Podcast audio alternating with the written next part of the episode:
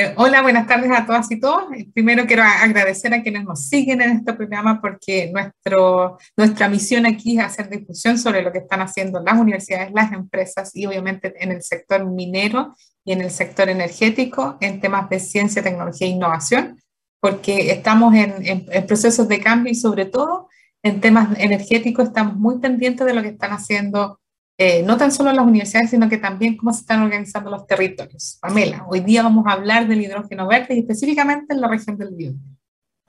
Increíble, súper invitado tenemos hoy día. Eh, va a estar muy entretenida esta conversación, Nancy.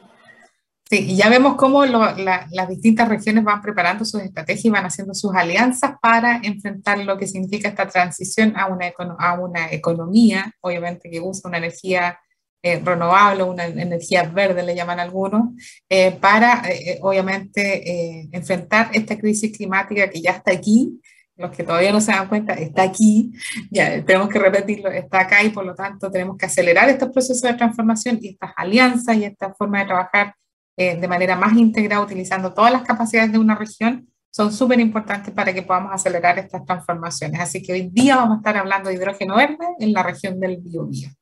Así que vamos a ir, con esta primera pausa musical para volver con nuestro entrevistado de hoy. Vamos.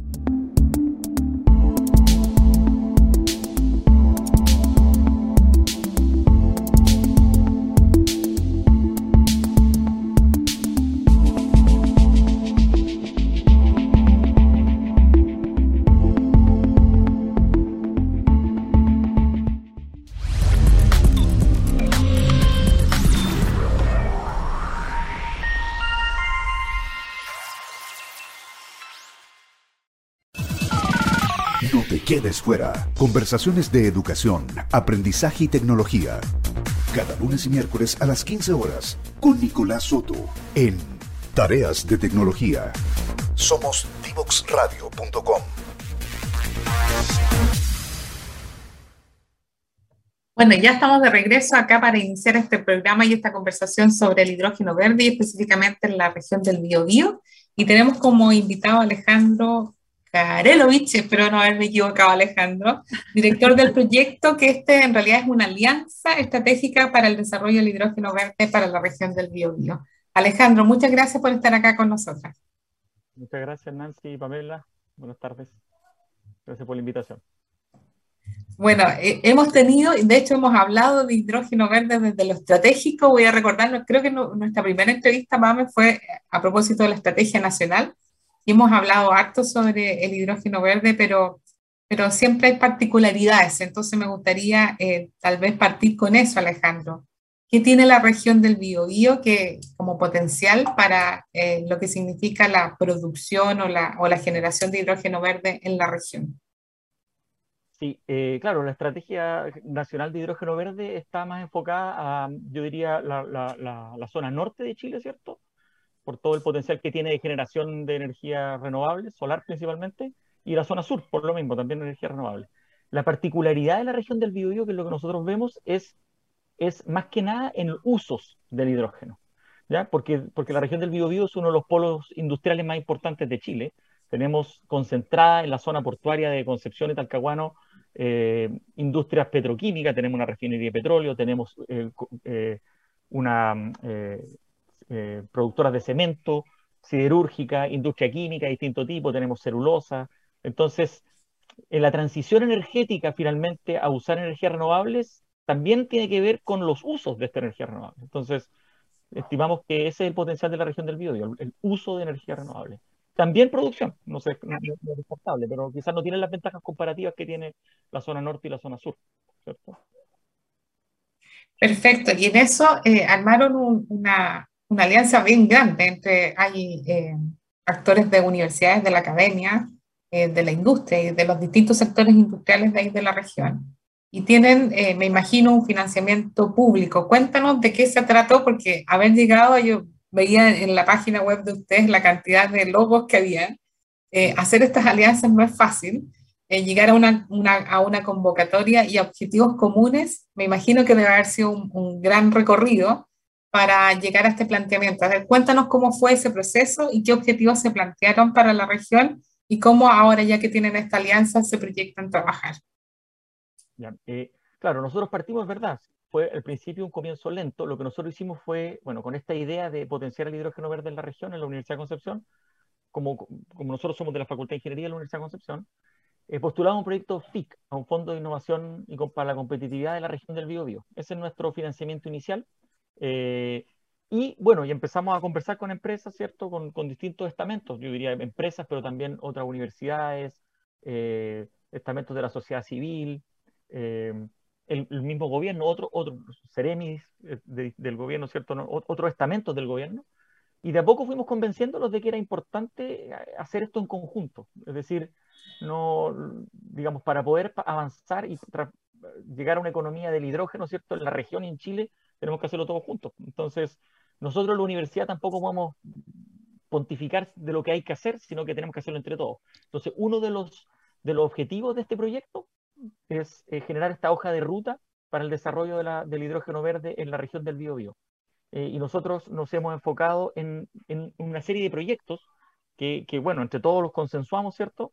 En, en talleres en los, que, en los que la mayor parte de, de los socios participan y llegamos a la conclusión de que, de que hay hay áreas en las que sería más factible desarrollar el hidrógeno verde. Por ejemplo, lo que yo hablaba anteriormente, lo que tiene que ver con este un hub que nosotros le llamamos de uso del hidrógeno verde en las distintas industrias de la, de la, de la zona portuaria de Concepción, ese uno. El otro sería utilizarlo, por ejemplo, en el transporte de carga, que en la región es muy, es muy eh, importante. Existe un transporte de carga desde los puertos, por ejemplo, hacia la zona de, de las celulosas, que están un poco hacia el interior, entonces, todo ese transporte de carga también puede ser un foco de uso del hidrógeno.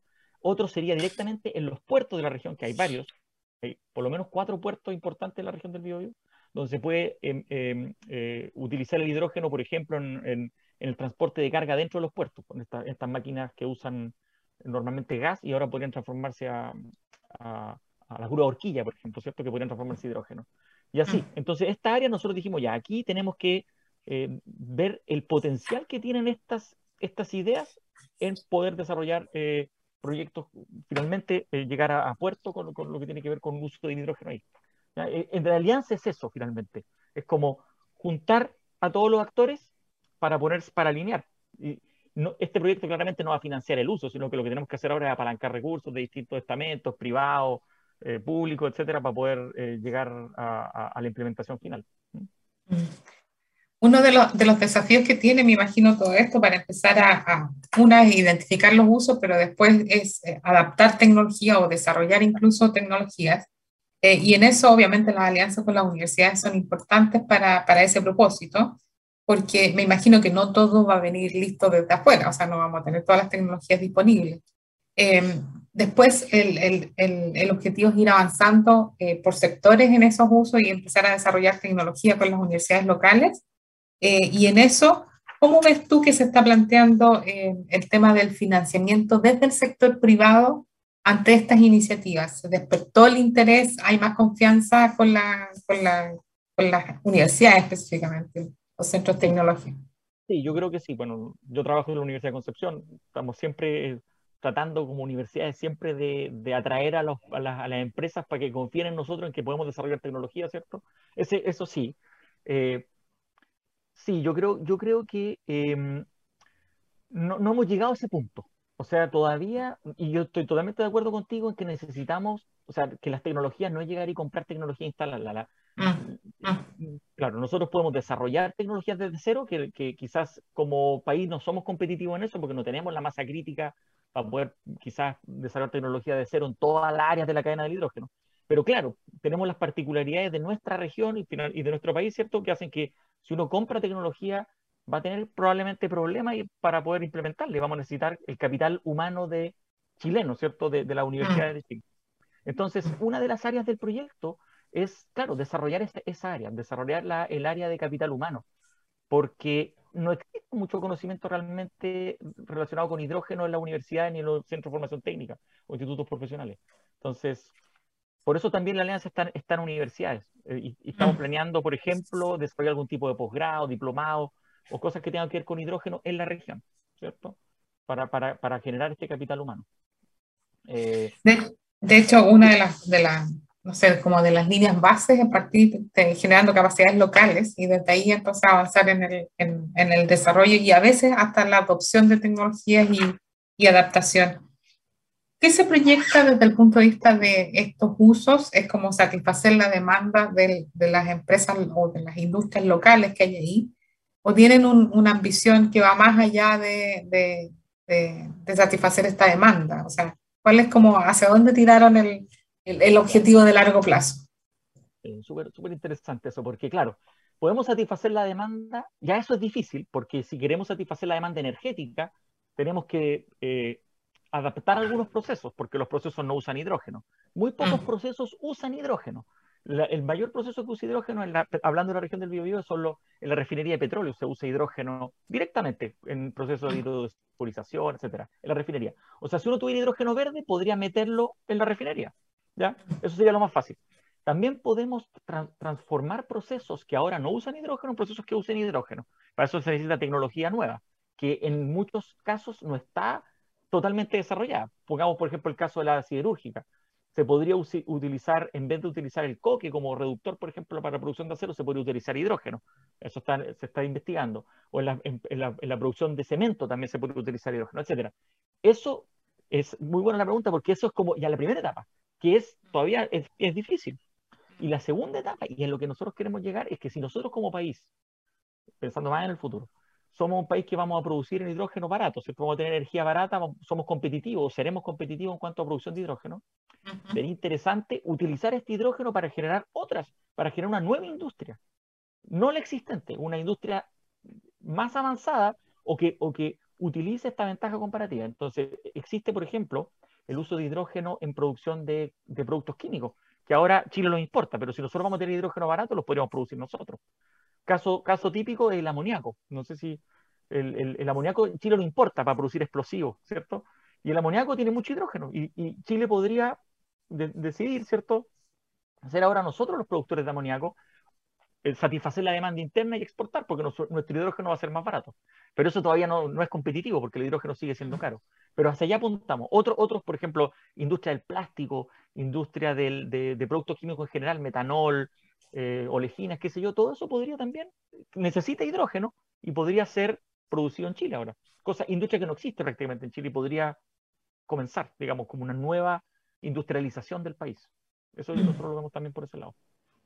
A mí me, me, llama la atención, Alejandro, que todas las industrias que tú mencionaste eh, eh, eh son, super, son altamente contaminantes, ¿no? En su esencia eh, cementera, tiene una huella hídrica, una huella de CO2 impresionante, bueno, el petróleo y toda la siderúrgica y todas las que mencionaste eh, son empresas súper contaminantes. Entonces, creo que la prioriz y bueno, y juegan un rol fundamental en la economía local, pero también en la economía y sustentabilidad nacional, económica, digamos, ¿no? Eh, entonces, me llama la atención que, que, la investigación sea tan genérica, en el sentido de que... Mm, obviamente, primero es que lo hemos dicho con Nancy tantas veces que eh, estamos súper atrasados con los temas de sustentabilidad eh, es urgente los cambios y por lo tanto uno pensaría que lo lógico es tener un ranking del 80-20, de dónde realmente va a impactar más eh, este, esta nueva tecnología en términos de sustentabilidad eh, en, en, en, esa línea, digamos, ¿no? más que económica, también sustentabilidad, incluso del negocio, ¿no? Porque, eh, claro, porque si no... claro. Entonces, ese ejercicio lo han hecho, eh, existe la intención, porque cuando uno mete a todos en la misma juguera, pasa que al final nadie es dueño, no hay, no hay un 80-20, no hay un foco, sino que to, a todo es como algo muy general, ¿no? Entonces, sí. eh, y no hay tiempo para eso. Entonces, mi pregunta es, ¿cómo, cómo van a abordar el ranqueo de, de, de, esta? ¿Qué es lo más urgente hoy día? Sí, muy, muy interesante la pregunta porque nosotros como proyecto o como actores en locales tampoco tenemos mucho que decir en, en el aspecto, yo diría, de decisión política. Nos podemos meter en eso también, pero, pero ¿Por qué digo? Porque si uno hace los cálculos, eso ya está claro, el hidrógeno todavía no da. O sea, ningún proyecto es rentable eh, usando hidrógeno. O sea, si yo uso hidrógeno para producir amoníaco, el amoníaco va a valer dos veces lo que vale el amoníaco eh, que se produce a partir de combustibles fósiles. Si lo hago con cualquier otra cosa, va a pasar lo mismo. Entonces, eh, esa priorización está la parte tecnológica, yo creo, que tampoco está totalmente lista. En algunas cosas sí, yo diría que está más avanzada, pero lo que está menos avanzado, en mi opinión, es la parte política. Es, cómo lo vamos a hacer como país para eh, priorizar, por ejemplo, el, uso de hidrógeno. Vamos a poner un, un, puesto mucho más grande al CO2, porque si no me cuesta a mí producir CO2 y no me van a cobrar por producir CO2, entonces, ¿por qué yo querría eh, ocupar hidrógeno? esas cosas son quizás difíciles porque nosotros quizás no tenemos la manera de resolverlo, pero para allá que Esa es la tendencia mundial, además, porque se anuncia todos los días el impuesto ambiental que viene para ciertas industrias, entonces no es algo que, que sea desconocido, ¿no? La tendencia dice que vamos a llegar a eso y eso justamente acorta esa brecha. Claro, o sea, lo podemos hacer, lo podemos hacer nosotros o podemos esperar que cuando vamos a querer exportar productos, nos van a cobrar el impuesto porque vamos a estar produciendo con una huella de carbono súper grande. Entonces nos tenemos que adelantar, quizás, ¿cierto?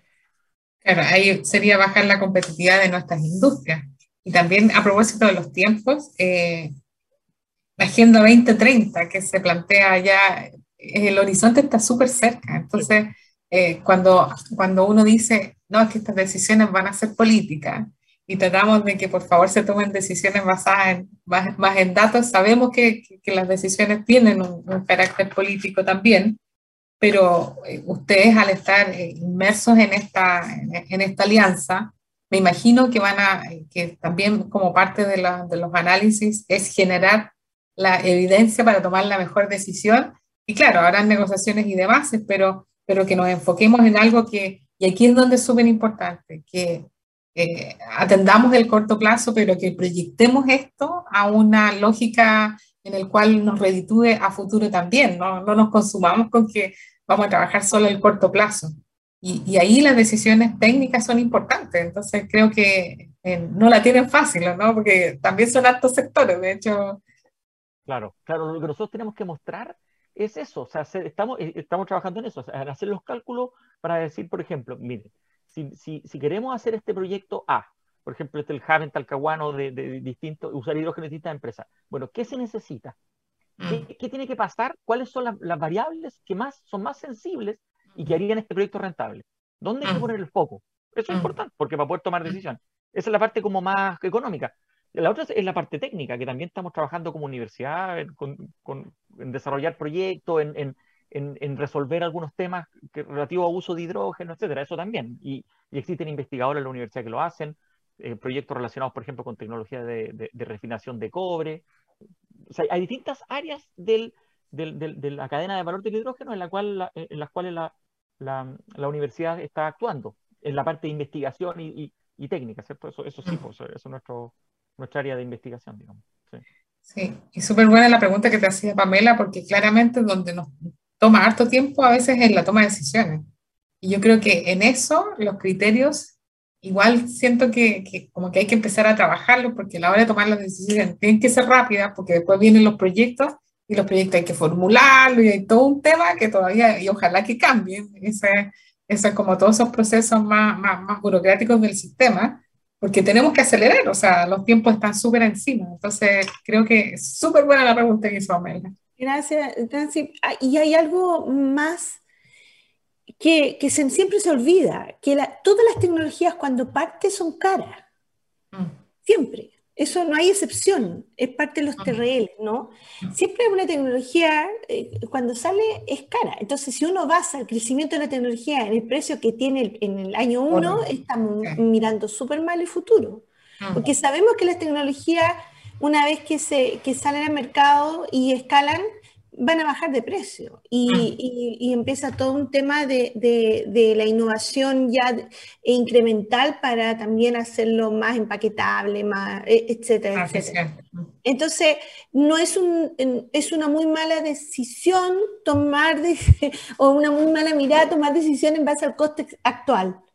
Eh, creo yo. Eh, eso frena mucho el para dónde vamos. Entonces, lo importante es la decisión, el, creo yo, no sé, a lo mejor estoy súper equivocada, pero eh, yo, es importante, pienso yo, mirar el 80-20, cuál es la industria que más impacta en términos de escalamiento, en términos de niveles de sustentabilidad de esa misma industria poner el esfuerzo en el 80-20 y partir con los primeros eh, prototipos, los primeros, eh, sin pensar en el costo que tiene eso, sabiendo que a partir de ello va a haber una economía importante y el, y el, precio normalmente se viene a piso después de, en el proceso de escalamiento. Entonces, pero esas decisiones, como tú dices, son, son difíciles de hacer, cuando sobre todo cuando uno llama a toda la industria. Entonces, ese era un poco el, la reflexión que creo que hay que hacer, ¿no? Sí, eso es lo que pasó, por ejemplo, con el precio de los electrolizadores, ¿cierto? Y todo, que han bajado, han bajado de precio, han bajado de precio mucho. Las baterías también, ¿cierto? Mm. Todo eso ha bajado de precio mucho. Claro, pero hay que prever eso. Por eso, bueno, la Estrategia Nacional de Hidrógeno Verde va, en ese lado. Va, ya, ya predicen, ¿cierto?, el precio que va a tener el hidrógeno en un tiempo más. Claro, entonces hay que tomar las decisiones pensando en ese precio, en, que va a ser competitivo un tiempo más. Sí, sí. No podemos pensar en el momento actual, porque claro, actualmente no es competitivo. Sí, es así.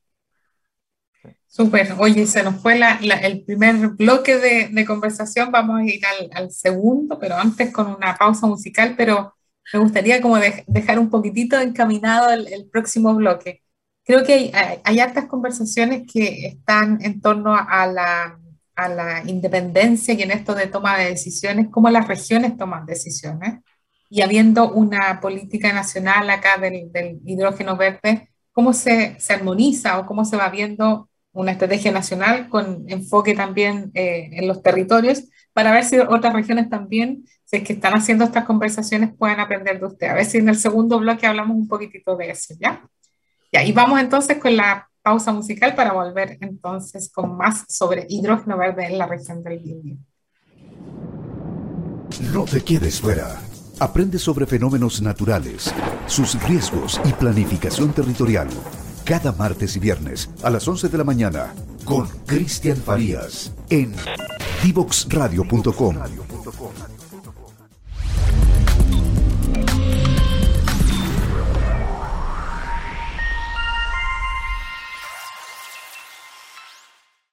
No te quedes fuera. Conversaciones de futuro para Latinoamérica. Latinoamérica. Cada martes y jueves a las 9 de la mañana en Latam 2050 con Ángel Morales. Somos divoxradio.com.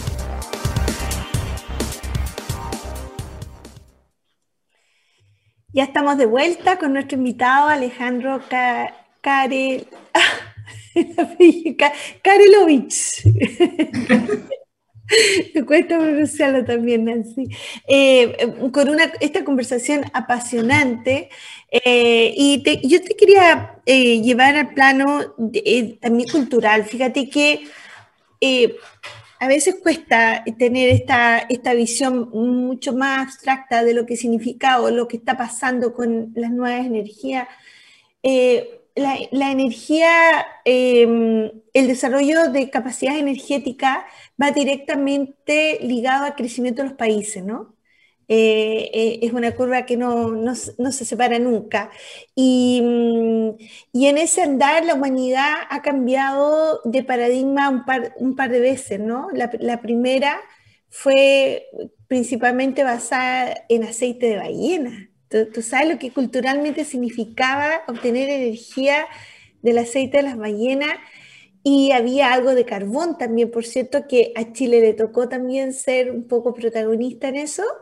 Eh, y, finalmente pasamos a una segunda etapa que es la industrialización con, con toda la llegada del petróleo. Eh, y lo que hizo el petróleo en, en términos de la revolución industrial y, y, todo eso, ¿no? Pero pero ya estamos en un nuevo paradigma, estamos en un nuevo quiebre, y es un quiebre de, que tiene que ver con la vida en la Tierra y la sustentabilidad de la vida en la Tierra, eh, y con sostener un ecosistema que se venía anunciando hace mucho tiempo, pero la gente no, no, los gobiernos, la política, digamos, no, no lo tomó con toda la prontitud que se debió tomar, y ya pasamos a la línea roja. Entonces, desde el punto de vista cultural, me parece súper interesante que, que, estén estos proyectos de financiamiento como, como prospección casi tecnológica, ¿no? Pero la verdad es que uno espera que, que lo que viene acompañado de este gran cambio em, va, le va a pegar directamente al desarrollo del país. Entonces, eh, ese cambio cultural, ¿cómo lo han visto ustedes? Eh, eh, ¿Sienten que está ocurriendo? ¿Va a pasar? Eh, los proyectos tecnológicos tienen, tienen obviamente la relevancia de habilitar las tecnologías, pero, pero también es súper importante entender el contexto y, y, el financiamiento del Estado no solo debe ir hacia la tecnología, sino que principalmente a este contexto, ¿no? Claro, tú dices como en general en la sociedad. Eh, eh, yo creo que yo creo que existe, o sea, yo creo que la mayor parte de la gente eh, ya se da cuenta, o las nuevas generaciones principalmente, es lo que yo me doy cuenta, los estudiantes, yo trabajo en la universidad, tengo muchos estudiantes y los estudiantes lo tienen súper claro, por ejemplo, el, problema al que nos enfrentamos. que es una cuestión, como dijiste tú, ¿cierto? Que es finalmente como de vida o muerte, o de, o de de, la sustentabilidad de la sociedad tal como la, tal como la conocemos. A ese nivel de, de, de importancia está, estamos en este momento, de, lo que se juega, ¿cierto? En este momento de, crisis climática. Eh, sí, yo creo que yo, y, yo creo que hay que seguir esforzándose en educar en ese sentido, en, en que, en que el, en que todos sepamos lo que, lo, que está en juego, para que, para que nadie diga después, ¿cierto? Que no, no, no, no, no, sabía, o sea, digamos, todo este problema del calentamiento global y relacionar, relacionar finalmente lo que está pasando en, el, en Chile ahora, porque ya está pasando, ya no es el futuro, la sequía, ¿cierto? Con el problema del calentamiento global y las emisiones de CO2 y cerrar el loop con lo que necesitamos finalmente, que son energías renovables. Eso, eso, eso tenemos que comunicarlo súper bien. Yo creo que es necesario. Y tal vez con ese, colgándome este, de esta pregunta sobre el cambio cultural, a ver si, si hablamos sobre estas decisiones, las decisiones del territorio, en este caso de la región del Biobío, y las decisiones nacionales, que como que siempre está, eh, no, no, se considera la realidad del territorio o de, de, la región en este caso para la toma de decisiones, que son ustedes los que más conocen lo que les pasa y cuáles son los actores. Eh, eh, en ese sentido, ¿creen que eso está cambiando porque también va a ser súper importante que a, propósito de cambios culturales eso ocurra. Sí, o sea, la descentralización está ocurriendo. Eh, prueba de ello es que, claro, ahora nosotros, por ejemplo, elegimos gobernador en, en, la región del Biobío. Nunca habíamos mm. elegido gobernador, ¿cierto? Y tiene muchas más atribuciones, eso es súper bueno.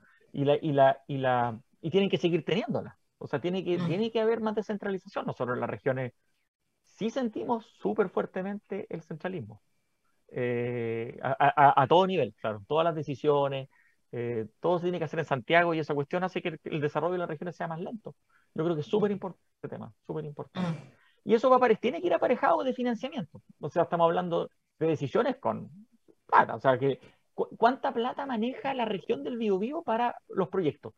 Yo, por mm. ejemplo, el proyecto este FIC eh, es una cantidad realmente, relativamente baja si comparamos con cuánto maneja Corfo o a la ANID que todo eso es Santiago, finalmente. Mm. Eh, sería súper interesante que nosotros en la región tuviéramos también más eh, fondos para nosotros tomar decisiones, porque realmente las decisiones tienen que ir con fondos al lado, digamos, o, con, mm. no, me sirve nada tomar decisiones si no puedo financiar lo, lo, que yo decido. Entonces necesitamos también eso. Mm. Yo creo que eso es bueno. Tenemos que ir para allá. Yo creo que es súper importante. La descentralización eh, económica y mental también de, la, de las regiones es importante. Sí sobre todo la mental, que habilita la, la, económica, creo yo. Sí, sí, porque eh, todavía nosotros nos creemos, perdón, nosotros nos creemos, o sea, porque hace, es, tanto tiempo que tenemos el, centralismo tan fuerte en Chile que es difícil soltar, porque hay muchas cosas que la gente todavía quiere o cree que tienen que decirle en Santiago. Mm. No sabe que, tiene, que tendría que tener el poder. Sí, de hecho yo creo que incluso hasta a nivel como cultural se genera esto de estar esperando.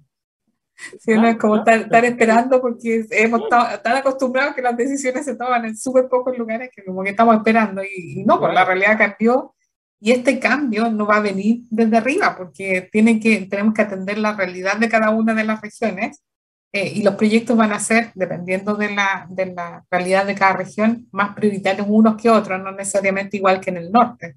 Por lo mismo creo que esa descentralización que a lo mejor antes se veía por solamente por un tema de, que las regiones querían su crecimiento, ahora con la urgencia del cambio climático se ve súper acentuado. O sea, eh, y si empezamos a resumir como acentuado el valor de la ciencia, acentuado el valor de la toma de decisiones, acentuado el valor de la, de la toma de decisiones con datos, para que así esta transición sea realmente en áreas de, prioritarias para, para la región, pero también permita el desarrollo sostenible, que eso es lo que andamos eh, de todas maneras persiguiendo todos.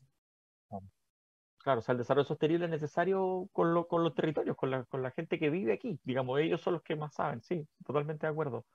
Eh, una de las áreas, para, aprovechar de comentar del, proyecto, también tiene que ver con eso. Es, nosotros definimos unas ciertas, digamos, áreas o, ciertos proyectos emblemáticos que, tienen varios actores, lo que comentaba antes, ¿cierto? La zona petroquímica, el, transporte, pero uno también, el que, en el que también estamos trabajando, es el, el, abastecimiento de energía a áreas aisladas, que en la región existen bastante, pues nosotros tenemos mm. islas en la región del Biobío, la isla Santa María, la isla Mocha, eh, tenemos zonas en que también está súper aislada, en, en, en, la costa, por ejemplo, de Arauco, etc. Entonces, la idea es cómo podemos, estamos también evaluando el abastecimiento mediante energía renovable de las de necesidades energéticas de esas comunidades que, por ejemplo, ahora se tienen que abastecer de petróleo. El petróleo llega en un camión, qué sé yo, a veces no llega, qué sé yo, o el barco a la isla.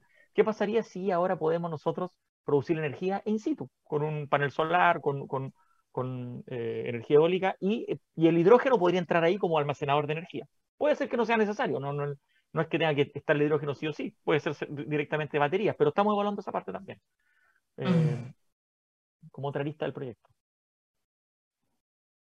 Pame, ¿tienes otra pregunta? No, estaba pensando que como otros países se han preparado tanto desde hace tiempo, me acordé de Nueva Zelanda, que es como, me acuerdo cuando visité, lo que tan parecido a Chile, ¿no? Porque eh, es como el sur de Chile y tiene mucha población remota.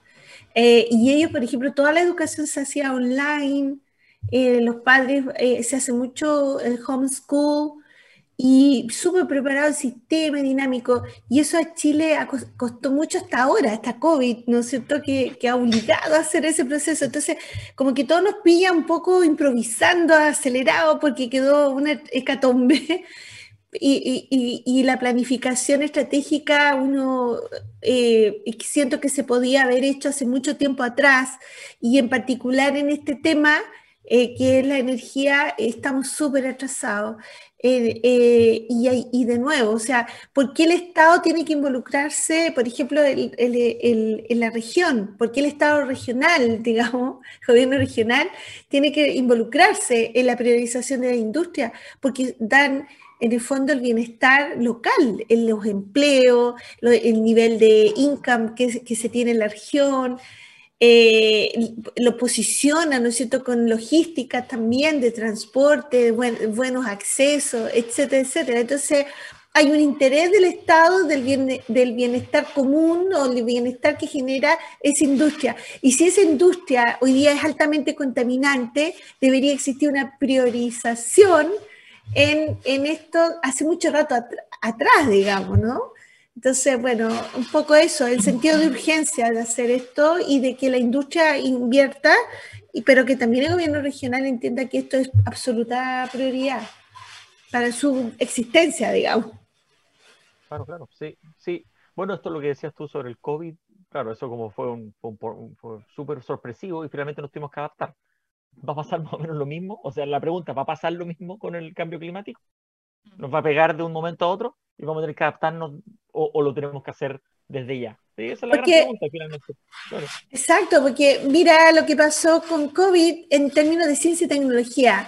El, el gobierno fue porque fue muy eh, ágil en la compra de tecnología, traer las vacunas y eso generó un bienestar general. Entonces se creó una línea de pensamiento de que es mejor comprar tecnología que desarrollar tecnología. Y, yo creo que es un, es un gran error, porque eh, uno, obviamente que uno parte, algunas cosas, algunos componentes se traen, pero tiene que existir una capacidad local también importante. En Chile se había perdido la fabricación de vacunas, hoy día se está instalando, no sé hasta qué, qué tan atrás vamos a llegar en esa fabricación, pero, pero sin duda eh, nos pilló súper mal parado. Eh, eh, porque no, no seguimos apostando en esa dirección, siendo líderes mundiales en, en, en, eso, al menos en Latinoamérica.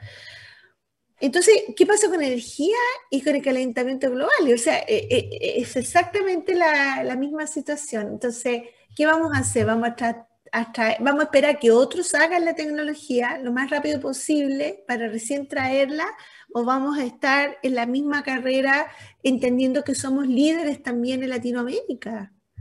sí, sí. pues eso, eso, es finalmente, em, claro, nosotros, yo creo que lo que hay que tener es capacidades en todas las áreas y de, en todo, yo diría, la, en los niveles, porque a veces se piensa que nosotros solamente necesitamos capacidades técnicas, como de instalación, por ejemplo, de, la, los equipos, pero no, necesitamos capacidades de ciencia básica hasta aplicada, todo. No descuidar nada, porque realmente para poder ser un país desarrollado necesitamos entender todo, tener expertos en toda el área. Por ejemplo, con lo de la vacuna, sí, o sea, si no tenemos si no tenemos capacidad de producción de vacunas, va a pasar esto, que ahí nos damos cuenta, chuta, necesitamos, necesitamos producir vacunas nosotros. Pero ya estamos atrasados, ya, ya no tenemos las capacidades. Muchas cosas quizás se perdieron para siempre porque no tenemos los, los, académicos o los, investigadores en esa área, porque lo perdimos. Claro, con respecto a energía, yo, yo soy más optimista, porque se entiende, por lo menos, no sé, en caso de las vacunas, uno igual las aplica tal como vienen, igual hay que saber, qué sé yo. Pero la parte de la energía, ahí sí que es que saber aplicar, pues porque las, características del territorio son distintas mm. dependiendo de dónde estemos y ahí tenemos que saber eh, eh, actuar sobre esas diferentes realidades dependiendo del, lugar donde estemos. Así que es súper importante eso. Es importante, yo creo, eso es como una política que tiene que ser de Estado. Yo creo que, que todavía falta, porque la ciencia en Chile está subfinanciada. Yo creo que tiene que subir ese nivel para que estemos mm. a, un nivel más competitivo. Estamos muy bajos y aquí una, eh, este es un comentario técnico, ¿ah? porque se puede entender como esto del, de que el Estado se, instrumenta, se, se, mete demasiado en la, en la, industria, pero aquí para poder desarrollar un cambio en un ecosistema necesitas coordinación. Eh, y estos distintos intereses que van a estar en juego, podríamos estar eternamente discutiendo o eternamente necesitando o llevando agua para un solo molino, que al final eh, eh, el resultado global no va a ser el mejor para la región o para el país.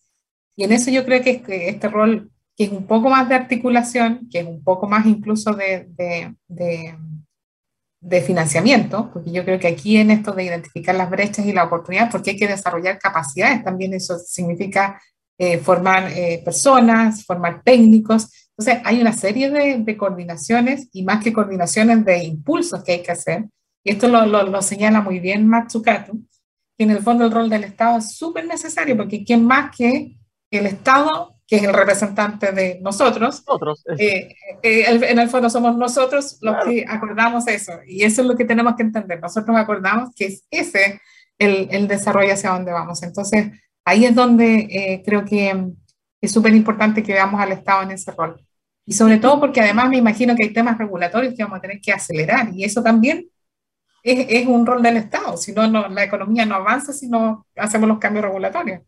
Y, y, finalmente todos esos cambios van a tener un mejor bienestar de las personas, que es lo que debería ser el fin último de, del Estado, ¿no? De, de, tener buena calidad de vida, buen estándar, eh, asegurar empleo, etcétera, etcétera. Entonces, eh, eh, tener una economía sana. Y, estamos viendo que hay regiones que contienen todas estas industrias que están en franco peligro, ¿no? Entonces, es súper Si siguen como están, claro. Si siguen como están, no, siguen como están, son empresas que están en franco eh, peligro de subsistencia.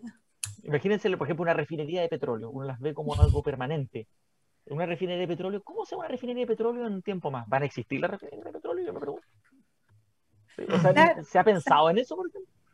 Eh, porque no deberían, o sea, en un momento las refinerías de petróleo deberían desaparecer porque no debería existir el petróleo, no debería nunca más sacar este, este alquitrán, ¿cierto? De del fondo de la Tierra porque no ha llevado a esto. O sea, tiene que haber una refinería de hidrógeno, eso sí, una refinería en que transformemos el CO2 o algún material con hidrógeno en productos de alto valor. Así como hacemos ahora con el petróleo, hacemos plástico, hacemos Hacemos materiales con el petróleo, ¿cierto? Hacemos materiales y hacemos combustible. Muchas cosas salen del petróleo. No solo combustible. Entonces, ahora también tiene que haber una refinería de hidrógeno. Que se, Pero es un plástico eh, que también contamina y que tiene... Ese es otro problema. pero, pero digamos materiales, porque el plástico tiene su problema. Pero materiales en general, o sea, todos los materiales, este mismo computador, el que uno está, es de materiales que son vienen del petróleo. La pregunta es si estos materiales deberían venir del hidrógeno. Entonces, ¿cómo lo hacemos? Claro. Exacto, y ahí se van abriendo varios caminos de, transformación y que eso es lo complejo, porque esas decisiones eh, las tenemos que tomar entre todos y por eso que es tan importante el cambio cultural en esta transformación. el cambio de eh, generación.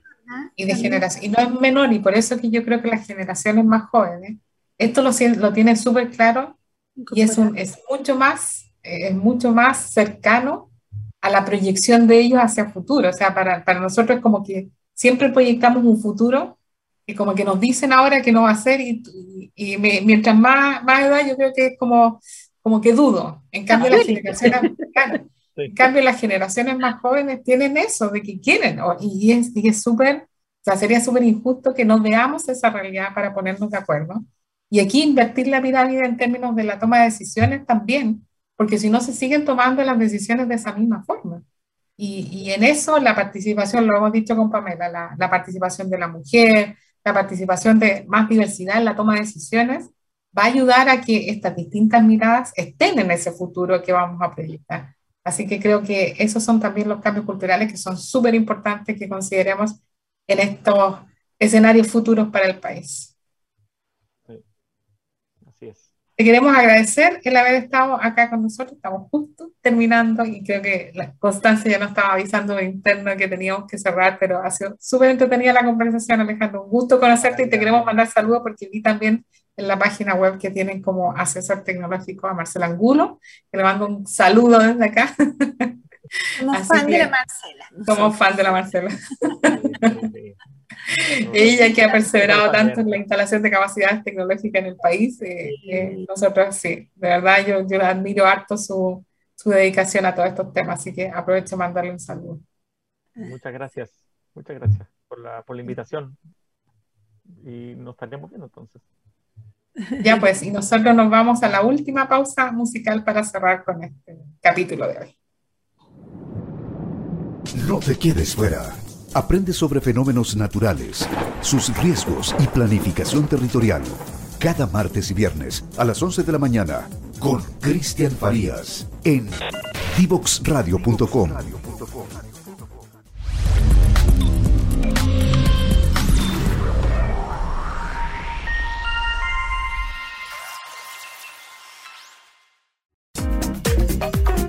No te quedes fuera. Conversaciones de cultura, sociedad y personas con Pablo Reyes. Cada lunes y miércoles a las 9 de la mañana en Frecuencia Memética. Somos divoxradio.com. Y ya se nos fue el capítulo. Tremendo, interesante, súper contingente. Así que agradezco mucho la oportunidad de haber tenido esta, esta conversación hoy día nos deja preocupado el escenario. Eh, me quedo con la sensación de, de, ojalá poder tener un estado mucho más, eh, con mucho más planificación, con mucho, mucho más agresivo en la inversión de ciencia y tecnología, algo que se viene pidiendo hace mucho tiempo. Eh, pero también me quedo con la tranquilidad y el optimismo de que hay una región súper consciente de que este es un proyecto prioritario que el tema energético les va a afectar y por lo tanto han tomado esta iniciativa de hacer proyectos con financiamiento regional. Súper mm. interesante. Mm. Así que, ¿qué te pareció a ti este capítulo, Nancy? Mira, una de las cosas que eh, yo creo que diferencia a lo tradicional que veníamos haciendo, como o viendo tal vez en innovación, que es como la innovación de productos, de procesos, de escala, creo que lo que se está dando ahora es eh, innovación más ecosistémica, o sea, que, que tenemos que innovar en una región. Y eso tiene una complejidad porque tampoco hay mucha experiencia en innovaciones de ese tipo. Tiene una complejidad de entenderla, que, no tenemos historia, por lo tanto no tenemos data y no sabemos cómo hacerlo. Y creo que es, es importante mirarlas como también procesos de aprendizaje. Por eso que creo que si empezamos a comparar las regiones y verlas así, o sea, esto no es la innovación tradicional. Esta es una innovación ecosistémica donde las decisiones hay que tomarlas como ecosistema y por eso la importancia del, del Estado en estas decisiones, porque el Estado nos representa. Mm. Y eso debería ser. Y ahí es donde me preocupa, me, preocupa la clase política. Eh, que tengamos el nivel suficiente como para que la clase política tome las decisiones basadas en la mejor información que tengamos, porque no va a estar a lo mejor toda la evidencia, pero la mejor información que tengamos para que esto realmente sea en serio. O sea, esto no puede ser eh, política así como de, de, peleas entre, entre grupos o partidos, porque no puede ser así. O sea, vamos a tener que tomar decisiones complejas en serio. Y eso yo creo que es lo que se nos viene. Así que no está fácil. No, está fácil. Yo creo que todo esto de la enseñanza COVID nos ha dejado un poco, ha develado un poco esto, ¿no? De la necesidad de coordinarse mejor, de, de, de conversar con todos, de integrar a todos. No ha sido fácil. No fue fácil porque no tenemos esa cultura, pero, pero bueno, hay que tener también optimismo, que las nuevas generaciones eh, también están exigiendo más y, y vienen con este chip también, eh, mm. saben eh, de calentamiento global y, necesitan un mejor ambiente, ¿no? Y lo bueno es que saben trabajar de manera colectiva. Colectiva, es un súper inclusivos, entonces, bueno, también puede ser como, al igual que la energía, un cambio generacional de crecimiento de una nueva sociedad y una nueva economía, ¿no? Sí. Estamos bueno, expectantes por eso. Súper, hacemos el cierre. Vamos cierre, vamos a invitar a todos, espero que difundan esta, esta presentación, este capítulo, eh, interesante tema para discutir en familia también, y sobre todo con distintas, con, las generaciones más jóvenes.